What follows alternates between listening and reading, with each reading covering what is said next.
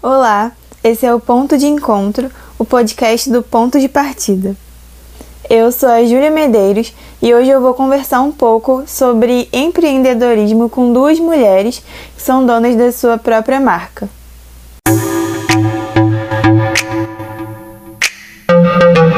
Agora eu vou conversar um pouco com a Catarina Marques, que tem uma marca de biquíni junto com a mãe dela, a Corpo Carioca, é, e Catarina, conta um pouco sobre a história da Corpo Carioca e como surgiu e tudo mais. Olá, como a Julia disse, meu nome é Catarina. Queria agradecer o convite de compartilhar um pouco dessa história aqui com vocês. É, a marca começou inicialmente só com a minha mãe. Ela sempre trabalhou na, na área de moda, né, vendendo roupas, produzindo roupas. Ela sempre foi, foi esse o trabalho dela ela resolveu né, criar uma, uma marca e criou a Corpo Carioca, inicialmente vendendo moda fitness.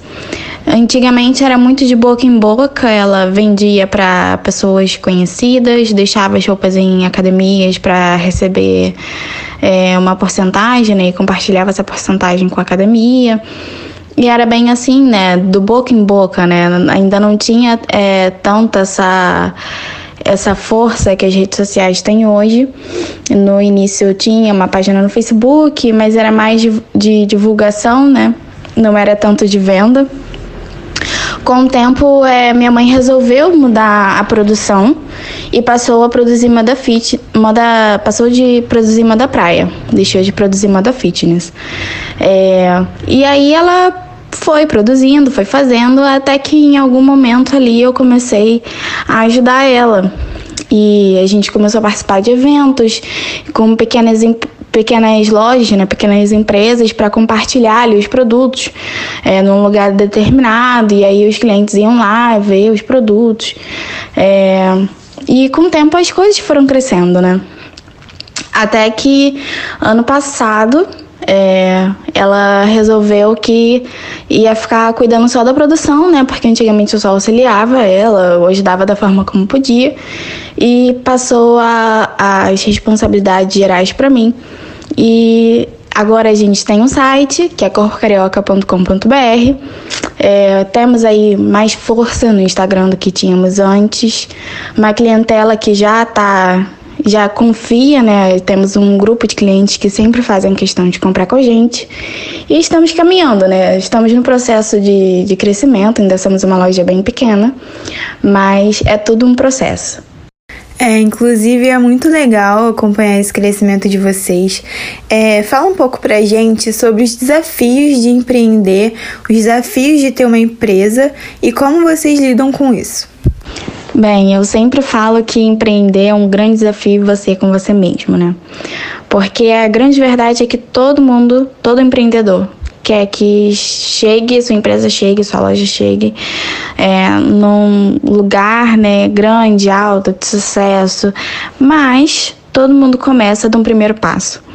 E esse primeiro passo é, vão ter vários outros passinhos que vão, vão pedir de você que você, sabe, coloque a sua cabeça no lugar e enfrente os desafios, né? E muitas vezes esses desafios são desânimo do próprio empreendedor, é, vontade de, de não fazer, desacreditar naquele, no seu negócio, desacreditar, achar que não vai dar certo. É, isso surge, a gente não pode negar, né? Isso surge, surge muitas vezes, né? É, então, assim, eu acho que o maior desafio é esse, porque você muitas vezes vai ter que resolver muitas coisas para sua loja por você mesmo. Você vai ter que resolver a questão financeira, questão de marketing, questão jurídica, tudo isso você que vai ter que resolver, né? E muitas vezes você não sabe resolver isso tudo. E aí você tem que correr atrás e enfiar a mão na massa e botar em prática, não tem jeito. É, então muitas vezes tem essa questão do, de você não, não ter esse desânimo, né? Esse momento de, ai caramba, será que vai dar certo? E também, é, muitas vezes, também acontece é, de você não saber resolver determinada coisa. É, Por exemplo, é, para quem está começando agora, pode ser que seja muito complicado questões é, jurídicas, né? Ah, como é que eu vou resolver isso? Como é que eu vou criar um MEI? Como é que eu vou fazer isso aqui acontecer? Ah, mas eu tenho que declarar tal coisa. E isso pode ser um desafio, mas aí é aquilo, né? Parar, respirar e correr atrás mesmo. É isso, amiga. Muito obrigada pela sua participação no podcast.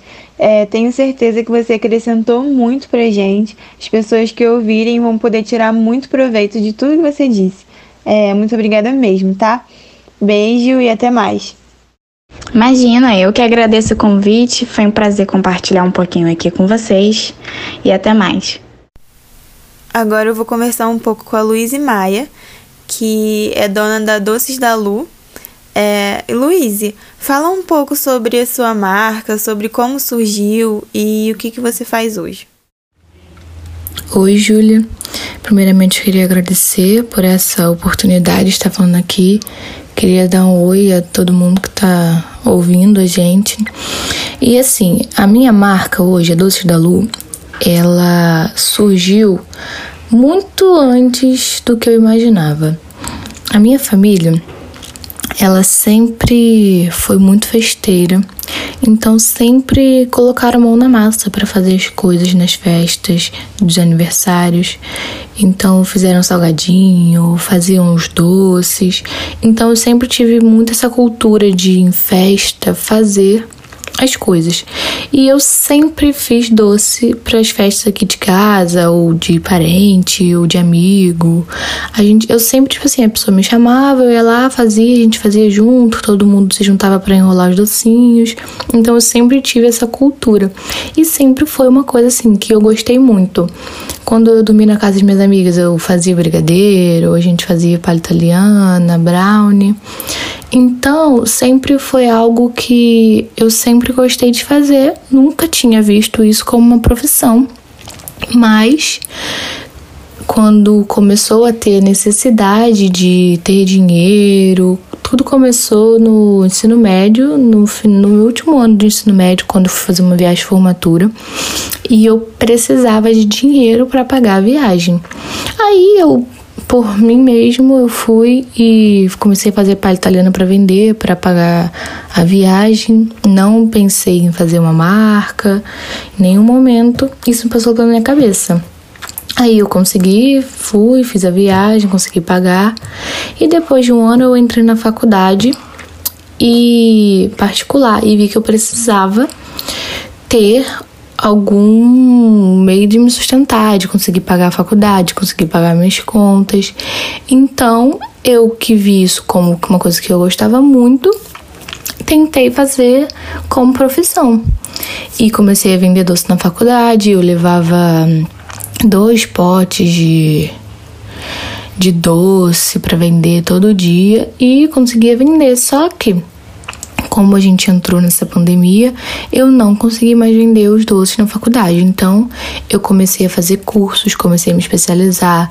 Aí eu fiz ovos de Páscoa, eu fiz chocolate, decoração, essas coisas. Eu comecei a me especializar para tentar fazer outras coisas a não ser só os docinhos que eu estava, que era a minha pretensão no início. Então, assim, eu tenho tentado me especializar, tô vendendo, tô fazendo cursos, fiz cursos de cookies, tô vendendo cookies e hoje a minha marca sou eu que, e vendo os doces que eu faço. Eu tô fazendo cookies hoje, tô fazendo copo da felicidade e tenho tentado criar coisas novas e assim, a gente vai tentando crescer, né? Conforme as coisas estão indo. E tô tentando fazer um cardápio diário, assim, que as pessoas possam pedir, eu levo até elas, né? E é basicamente isso, assim. Nossa, é muito bom você compartilhar a sua história com a gente, porque serve de motivação, né, para outras pessoas. É, o que você diria para as pessoas que querem dar o primeiro passo, mas têm medo ou, sei lá, ficam inseguras em empreender? Fala pra gente aí, como dar o primeiro passo? Sim, com certeza. Eu acho que Assim como eu peguei exemplos de outras pessoas que vendem doces também, tem confeitarias, tem docerias hoje, a gente pode servir como exemplo, inspiração para outras pessoas também. Eu tive muita e muita inspiração em outras pessoas. E assim, o primeiro passo que eu acho, eu acho que ele é o mais difícil. Você não pode entrar em uma coisa achando que vai ser tudo legal, tudo ótimo, mas também você não pode ficar, ai, não vai dar nada certo, vai ser muito ruim, eu tô com muito medo. O medo, ele é normal. Sempre quando a gente vai dar um passo grande na nossa vida, a gente, a gente vai ter medo, não tem jeito. Só que o primeiro passo que você tem que dar é coragem. Esse é o primeiro passo para mim, coragem. Se é o que você quer, se é o que você gosta, é o que você tá precisando, você vai conseguir. E assim, as coisas elas vão progredindo. A cada passo que você der vai ser mais uma conquista sua. Então assim, dê o primeiro passo. Esse é o mais importante, o mais difícil também, mas é o necessário para você começar. Tenha coragem, siga em frente, se especialize e assim as coisas vão fluindo. É verdade, Lu, você tem toda a razão. É, muito obrigada de verdade por ter compartilhado a história da sua empresa com a gente. Tenho certeza que vai motivar muitos outros jovens. Muito obrigada mesmo. Beijos. Oi, Ju. Eu que agradeço por essa participação. Foi muito bom participar dessa conversa. Eu fico muito feliz em poder ajudar e inspirar outras pessoas. E a vocês que vão começar, se quiserem saber de mais alguma coisa, tem mais alguma dúvida, querem me fazer perguntas, eu posso ajudar vocês, só vocês me mandarem um direct no meu Instagram, arroba underline lu underline, assim mesmo, que eu ajudo vocês em que vocês precisarem, tá bom? Beijos. Esse foi o nosso podcast de hoje, espero que gostem e até o próximo.